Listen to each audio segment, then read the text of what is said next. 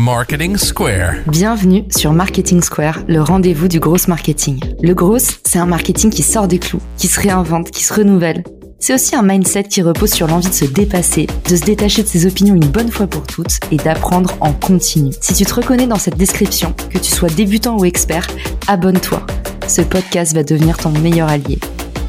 Cet épisode est rendu possible par celle-ci, la solution française pour piloter sa croissance clé en main. Quand on gère une boîte, on sait souvent plus où donner de la tête. Prospection commerciale, finance, compta. Avec celle-ci, c'est fini la phobie administrative. Rendez-vous dans les ressources de l'épisode pour tester gratuitement ce logiciel complet et accessible.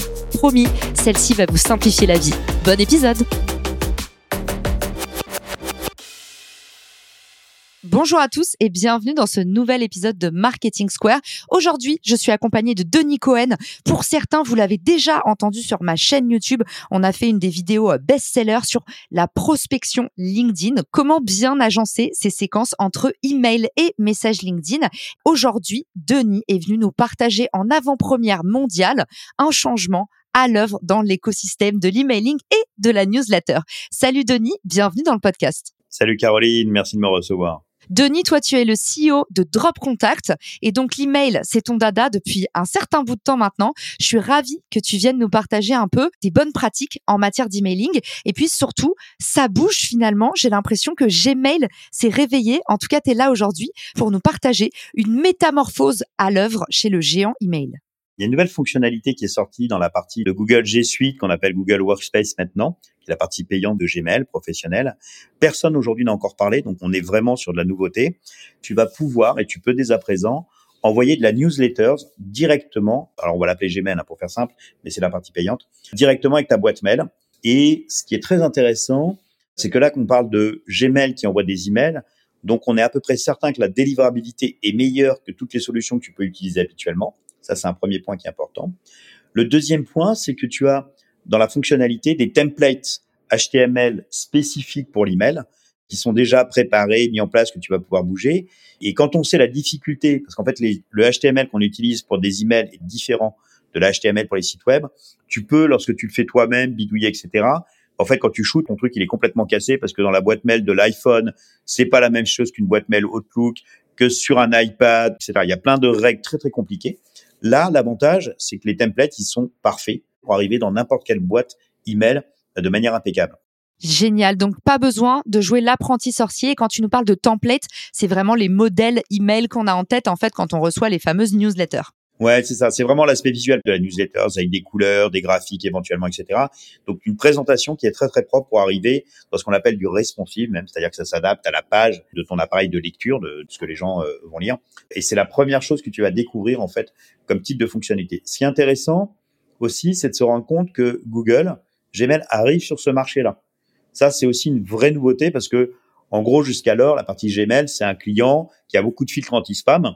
Et là, tout d'un coup, tu dis, ah, mais ils arrivent sur le fait d'envoyer des newsletters directement à partir de Gmail. Ça, c'est un vrai changement, c'est une vraie rupture dessus. On va voir ce que ça va donner parce que comme beaucoup de produits, euh, Google teste beaucoup de produits et puis il y en a qui performent, puis il y en a qui arrêtent. Là, c'est hyper intéressant de voir ce changement assez radical qui est sur l'approche pour pouvoir envoyer des emails, on va dire en masse ou en semi-masse, parce que de ce que je peux voir moi et de ce que je comprends entre les lignes de Gmail, ça s'approche, si tu veux, d'une concurrence de type Mailchimp, qui est beaucoup utilisée par beaucoup, beaucoup de gens, mais avec une limite de 1500 emails par jour. Donc, tu vois, on est quand même sur quelque chose qui est assez raisonnable.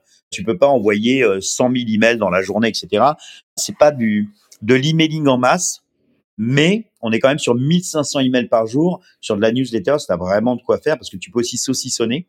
On va voir tout à l'heure un petit peu euh, comment tu relis ça avec tes contacts. Mais c'est vraiment cette approche-là et ça, c'est une vraie rupture, je trouve. Pour ceux qui nous écoutent, concrètement, on récapitule un peu. Du coup, moi, j'ai deux comptes email. Il y a caroline.mignot.gmail.com, donc mon adresse nominative.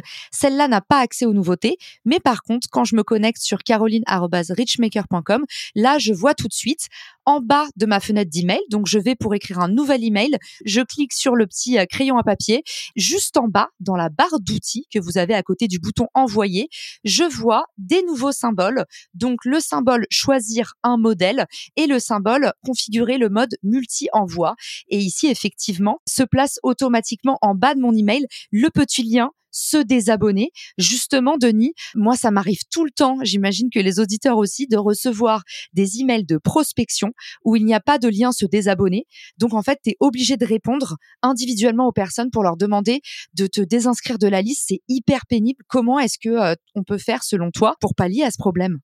Deux choses. On va se mettre soit dans la position de la personne qui reçoit des newsletters. Moi, typiquement, tous les emails qui m'intéressent pas, je clique sur le bouton spam.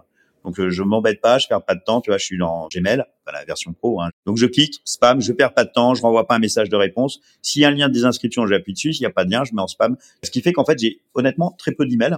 Et les emails que je reçois sont vraiment filtrés.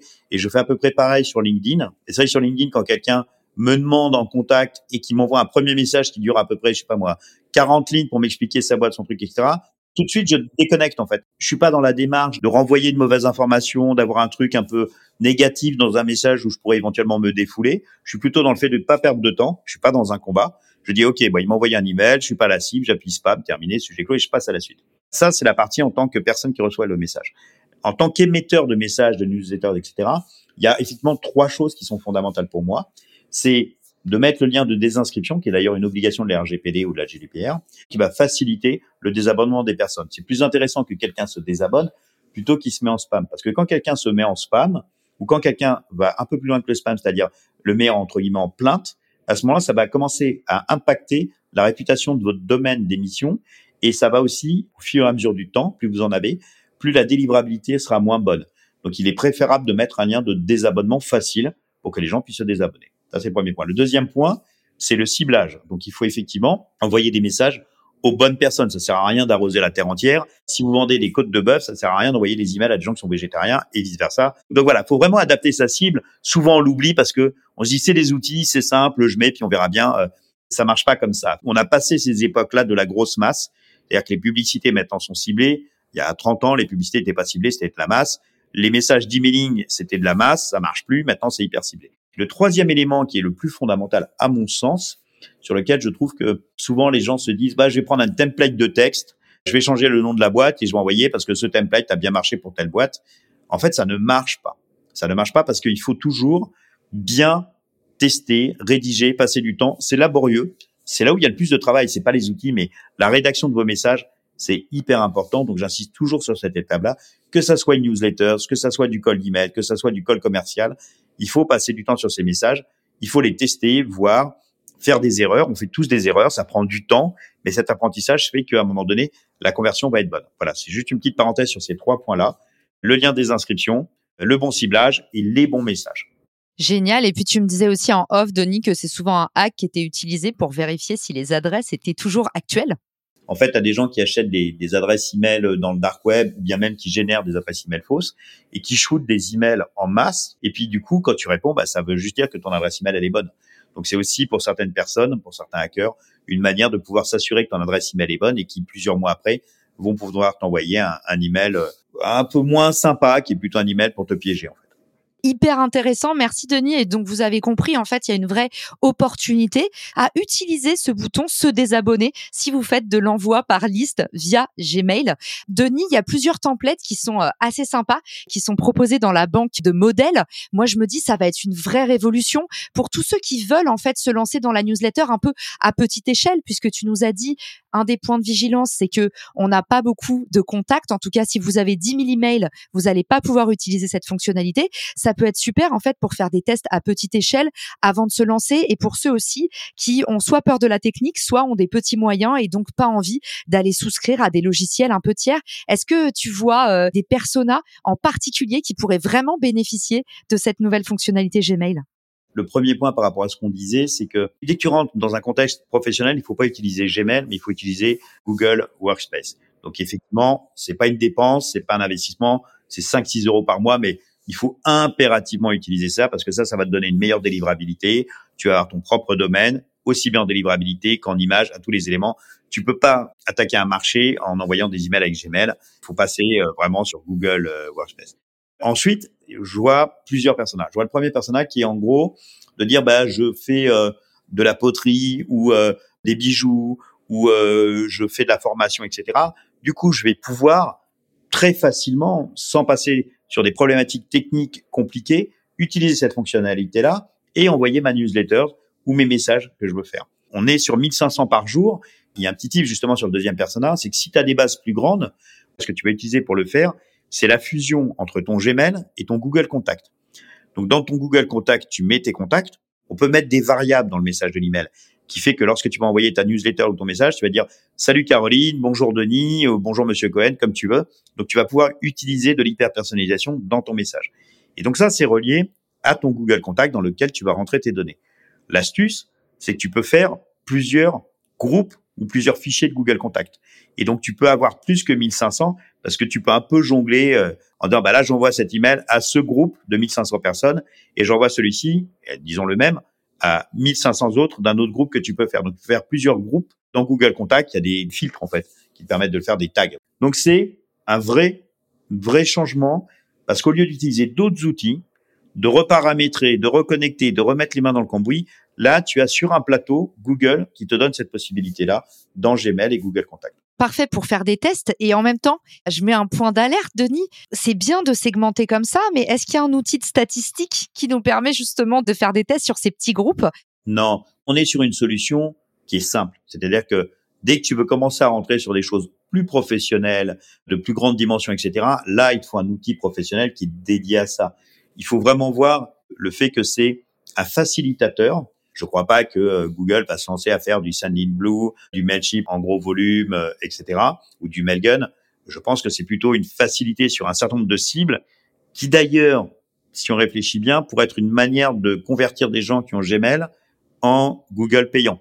Gmail étant gratuit, Comment tu fais pour upgrader, augmenter ton panier moyen quand tu Google? Pour dire, bah, j'ai plein de gens qui sont en Gmail gratuit, mais qui sont des indépendants, parce que depuis la crise Covid, on se rend compte qu'à travers le monde, tu as de plus en plus d'indépendants. Et du coup, comment tu convertis ces gens-là qui ont un Gmail euh, gratuit en payant? Donc c'est peut-être aussi une manière, en tout cas pour eux, d'aller sur ce marché-là et de pouvoir convertir des gens en payant.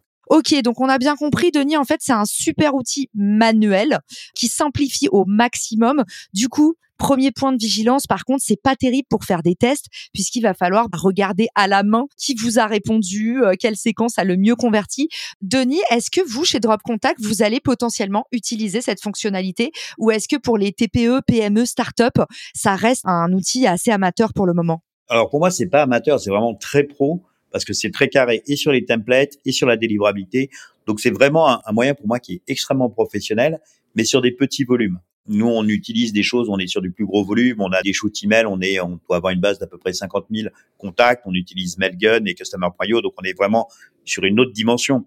Par contre, ce qui est quelque chose qui est, euh, intéressant, et ça c'est une de mes euh, prospectives, c'est le call d'email.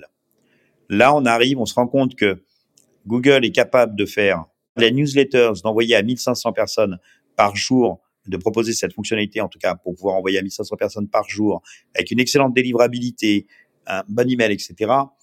Ce qui, à mon sens, va être une évidence, je ne sais pas dans combien de temps, mais derrière, c'est le call d'email. Pour info, le call d'email, c'est le fait d'envoyer un nombre faible d'emails par jour, on va dire 100, 150. Il y en a qui vont jusqu'à 200, il y en a qui vont mettre plusieurs multicomptes, mais en gros, tu envoies 100 emails par jour. Tes emails, tu les envoies pas en un shoot email avec euh, plusieurs personnes au même moment, tu l'envoies dans la journée euh, au fil de l'eau, tu vas avoir euh, toutes les trois minutes, toutes les deux minutes, etc. Ce qui limite aussi le nombre que tu envoies. C'est vraiment du message quand la personne te connaît pas pour de la prospection où tu vas prendre contact avec la personne, d'où le terme cold email. Et ce qui se passe, c'est que si la personne n'a pas ouvert ton message ou ne t'a pas répondu, tu vas pouvoir décider d'envoyer un deuxième message quelques jours après, un troisième message quelques jours après, ainsi de suite jusqu'à cinq messages, six messages selon les recommandations et selon les tests pour moi, c'est une évidence que Google est en train d'arriver sur ce marché-là. Ils vont arriver sur ce marché-là parce que il y a beaucoup de solutions qui marchent très très bien là-dessus, qui envoient peu d'emails par jour. Donc il y a un aspect qui est moins du spam, mais si c'est fait très correctement, il y a un marché à prendre. Et je pense pas, si tu veux, que ça soit du tout un concurrent des grosses solutions hyper pro, hyper efficaces. Je pense à Lemlist, je pense à Wallaxy, je pense à la Growth Machine, je pense à QuickMail, tout l'écosystème en fait qui est très avancé là-dessus et très performant. C'est pas du tout ce marché-là. Par contre, sur des marchés de type GMAS, YAM, qui sont des solutions qui existent depuis des années, qui permettent de faire la fusion. En gros, ce qu'on voit là, hein, de le faire en mode séquence avec plusieurs messages, la probabilité est extrêmement forte que Gmail nous sorte ça d'ici quelques mois, je pense. Ça va bouger les curseurs. C'est qu'en fait, ça va pas concurrencer les solutions de call d'email. Par contre, je pense que ça va vraiment leur amener des clients, ça va augmenter leur chiffre d'affaires. Pourquoi? Parce que ça va démocratiser le fait de pouvoir envoyer des emails, le fait de pouvoir commencer à rentrer, mettre les, mains dans le cambouis, mettre les doigts dans, dans ce système-là, quand il est bien fait, qui est hyper performant, il y a un moment donné, tu atteins la limite parce que tu as besoin des séquences plus pro, tu as besoin de l'hyper-personnalisation, tu as besoin de faire un relais avec euh, LinkedIn, comme ce que fait euh, Lemnis ou Alaxi, la Growth Machine, les, ces trois boîtes françaises qui sont très en avance sur le marché euh, mondial à cette approche-là, du multicanal. Donc à un moment donné, tu as besoin d'aller sur ces solutions-là. Par contre, ça démocratise l'aspect du cold email. Il y a plein de gens qui sont des, des entrepreneurs, des auto-entrepreneurs, etc., qui sont mis en faire. Des gars, par exemple, qui font des brasseries aux États-Unis, qui vont prendre du, du cold email pour envoyer effectivement à des restaurants ou des bars du cold email pour pouvoir euh, leur dire bah tiens je te fais goûter ma bière etc donc ça a vraiment démocratisé je pense que cette fonctionnalité là qui à mon sens va arriver dans Google Gmail ça va être hyper intéressant par contre on atteint toujours une limite qui est toujours la même c'est que quand on fait quelque chose il faut que ça soit bien fait donc tout ce qui va être spammer, très mauvais message, basique, etc., ça marchera pas. Déjà aujourd'hui, ça marche pas. Quand tu fais un message euh, qui est basico-basique, ça agace en fait la personne qui est en face. La personne te met en spam et puis c'est terminé. Tu as essayé pendant trois mois, tu as arrêté parce que tu n'as pas réussi à le faire. Donc il faut vraiment travailler correctement les messages et le ciblage qu'on disait tout à l'heure. Tu connais mon point de vue, Denis, sur la question de la prospection froide. Je pense qu'il y a quand même un effet un peu de saturation. C'est pour ça que euh, moi, je développe Refer et je parle de prospection chaude. Je pense qu'il va y avoir un espèce d'appel sur la prospection chaude, c'est-à-dire en fait être introduit par quelqu'un, avoir quelqu'un qui te présente à ton prospect, qui prospecte euh, finalement pour toi. Euh, en tout cas, quand on t'écoute, on se dit mais va y avoir deux fois plus de prospection froide. Ça veut dire que peut-être nos boîtes mail vont devenir comme nos boîtes LinkedIn, Denis. Je pense pas parce que là, tu es en train de parler de Gmail. Donc Gmail va vite détecter si toi, en tant qu'émetteur, t'envoies des messages qui sont pas bons, que les gens se plaignent, etc. Tu vas vite avoir une délivrabilité qui va réduire considérablement. À mon avis, ça donne vraiment une exigence de plus en plus forte. Après, ce que tu dis est très vrai. Et c'est ça que j'aime bien dans le marketing. C'est que c'est un endroit où tu es systématiquement obligé d'innover. On va remonter un tout petit peu le temps. Je passe au siècle dernier. Il y a un moment donné, la prospection, c'était par fax. Tu recevais des pubs par fax tu avais des tonnes de rouleaux de fax qui passaient pour des pubs, pour euh, prendre de l'assurance voiture. Tu bouffais ton rouleau de, de fax comme ça. Après, ça a évolué. C'est devenu de l'emailing en masse. On envoyait 100 000 emails B2B par mois. 100 000 emails. Et on avait 100 à 200 démonstrations, euh, démos euh, par mois et on en signait.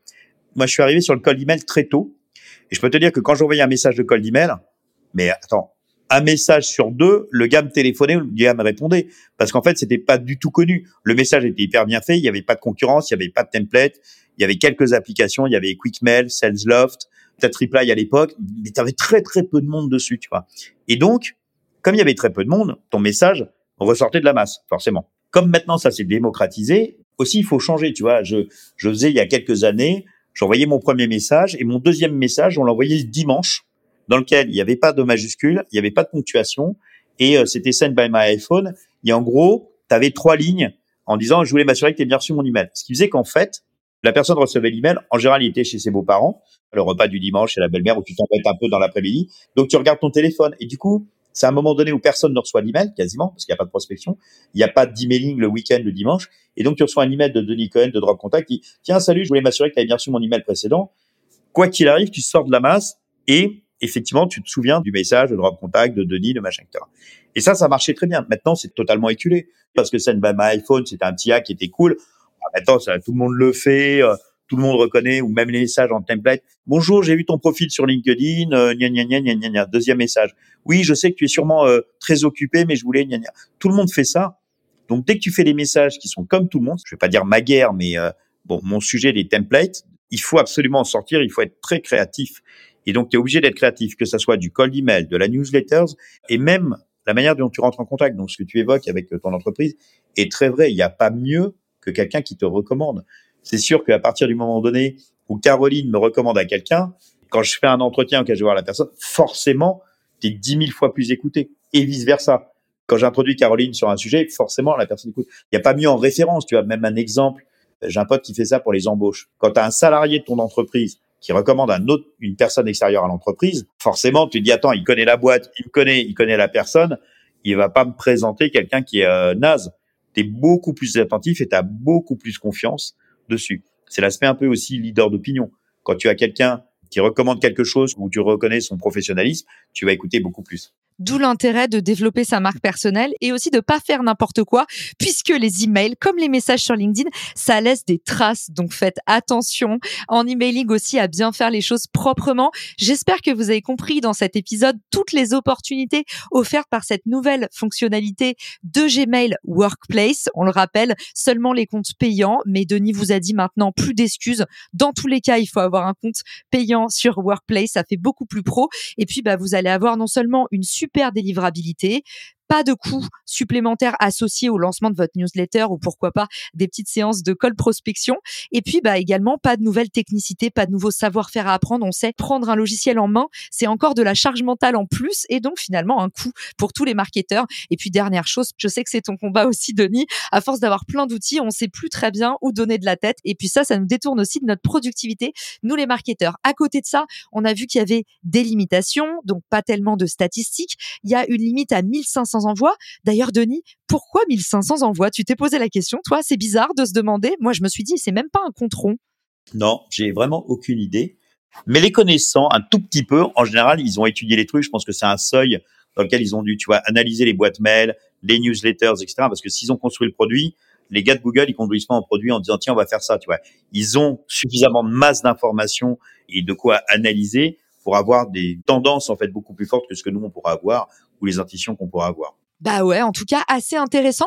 Et puis pour tous les curieux, hein, je le rappelle, moi je l'apprends encore de temps en temps. Il y a pas longtemps, j'en parlais à ma coloc. Je lui ai appris qu'on pouvait rappeler un email qu'on a déjà envoyé. N'hésitez pas à aller faire un tour dans vos settings, dans vos paramètres Google, parce qu'il y a un petit onglet qui s'appelle Avancé, Advanced sur la version anglaise, et qui vous permet de bénéficier de fonctionnalités avancées. Donc c'est un peu en général les fonctionnalités bêta de Gmail. Donc vous avez grâce à ça accès au modèle par exemple. Donc moi je sais que quand j'en j'envoie plusieurs fois le même email, je sauvegarde le template et en fait après vous n'avez pas besoin de retaper la même chose. Donc c'est déjà un truc que vous pouvez mettre en place depuis cet onglet dans vos paramètres, la petite clé à molette, puis onglet avancé et vous allez pouvoir justement mettre en place les petites nouveautés Google que Google teste dans sa version bêta. J'espère que cet épisode vous a plu. Denis, on a accès dans les ressources de l'épisode à l'article complet, très bon article de Drop Contact fait par ta nouvelle content manager. C'est son premier article. Alors j'espère que les auditeurs vont lui envoyer un maximum de force et cliquer sur le lien dans la description pour bénéficier de cette nouvelle fonctionnalité à Google Workplace. Où est-ce que toi, Denis, on peut te retrouver pour se connecter avec toi, t'envoyer un tas d'amour et d'applaudissements? Le plus simple, c'est clairement sur LinkedIn parce que dès qu'on fait un article, un tuto, un sujet, etc., c'est LinkedIn le meilleur endroit pour me suivre et, avoir tous les éléments. Dans l'article dont tu parlais, effectivement, ça sera bien d'avoir dans les liens il y a vraiment le tuto de comment euh, je fais euh, pour faire ma newsletter, comment je fusionne entre mon Google Contact et euh, mon Gmail, mes messages. Donc, je vous recommande d'aller voir l'article. Et puis, le sujet, c'est ce que j'évoque, c'est que très probablement, dans les mois à venir, bah, je pense qu'il va y avoir des séquences en plus qui vont être ajoutées. Donc, on va s'approcher de solutions de cold email qui n'aura rien à voir avec les solutions pro et avancées que sont la Growth Machine, Lemlist ou Alaxi, mais qui permettent de faire déjà des premières prospections un peu cool. Voilà, ça c'est un peu mon pari. Euh, j'en suis quasiment euh, certain. Je m'avance un peu, mais c'est bien aussi euh, de faire des prospectives et de s'avancer et puis de sentir peut-être des marchés comme ça. T'as raison de faire des prédictions, Denis. Faut mouiller un peu la chemise. Et puis toi, t'es toujours les mains dans le cambouis. C'est aussi pour ça que j'adore te retrouver à chaque fois. J'encourage tout le monde à aller te suivre sur LinkedIn, à aller regarder le détail de l'article. Merci d'avoir cité euh, ces trois boîtes françaises qu'on adore et qui sont dans l'environnement des emails pour tous ceux qui cherchent euh, une solution pour pouvoir se lancer. Et puis, bah, j'ai hâte que vous puissiez faire vos propres tests. Je vous mets en cas de question le lien de notre post LinkedIn avec Denis tout en haut de l'épisode. Comme ça, vous allez pouvoir venir nous poser des petites questions si c'est pas clair. Et puis, bah, surtout, merci à tous pour votre écoute et je vous dis à très vite dans un nouvel épisode de Marketing Square. Ciao! Si cet épisode te plaît, tu peux le partager en me tagant ou lui laisser 5 étoiles sur Apple Podcast. Marketing Square.